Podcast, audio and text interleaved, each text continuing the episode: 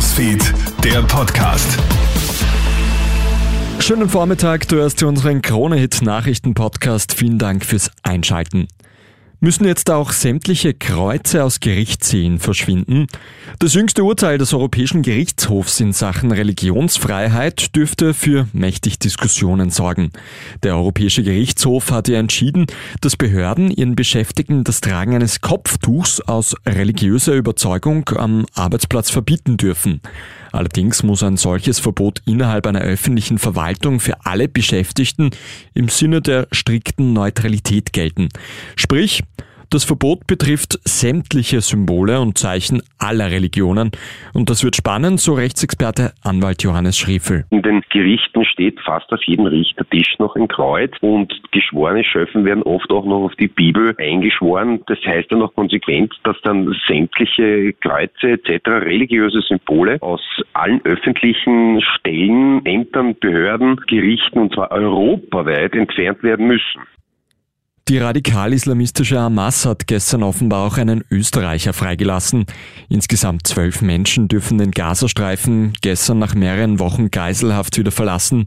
Neben zehn israelischen Frauen und Kindern sind auch Ausländer, einer davon eben der Österreicher dabei.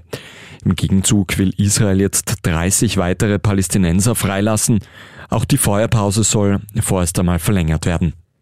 Im Handel droht jetzt eine Welle an Warnstreiks. Gewerkschaft und Arbeitgeber können sich gestern Abend nicht einigen. Zwischen 30. November und 3. Dezember könnte jetzt bundesweit gestreikt werden. Die Gewerkschaft fordert eine Gehaltserhöhung um 9,5 Prozent. Die Arbeitgeber bieten 6 Prozent und eine Teuerungsprämie von 1000 Euro. Die Gewerkschaft ist damit aber nicht zufrieden. Sollte auch heute keine Einigung erzielt werden, dann gibt es Streiks im Weihnachtsgeschäft, so der Plan. Und Hotelgäste können manchmal ziemlich dreist sein und die skurrilsten Dinge mitgehen lassen.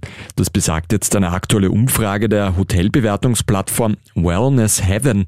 Fazit, am häufigsten entwenden Hotelgäste Handtücher, Bademäntel oder Kleiderbügel. Allerdings berichten Hoteliers auch von Reisenden, die Zimmernummern, Stehlampen, Badezimmerarmaturen, Fernsehgeräte oder sogar ausgestopfte Tiere mitgehen lassen. Aus einem italienischen Hotel soll sogar einmal ein Piano verschwunden sein. Das war der Krone Nachrichten Podcast für heute früh. Ein weiteres Update, das gibt's dann wieder wie gewohnt am Nachmittag. Einen schönen Tag noch. Krone Hits, Newsfeed, der Podcast.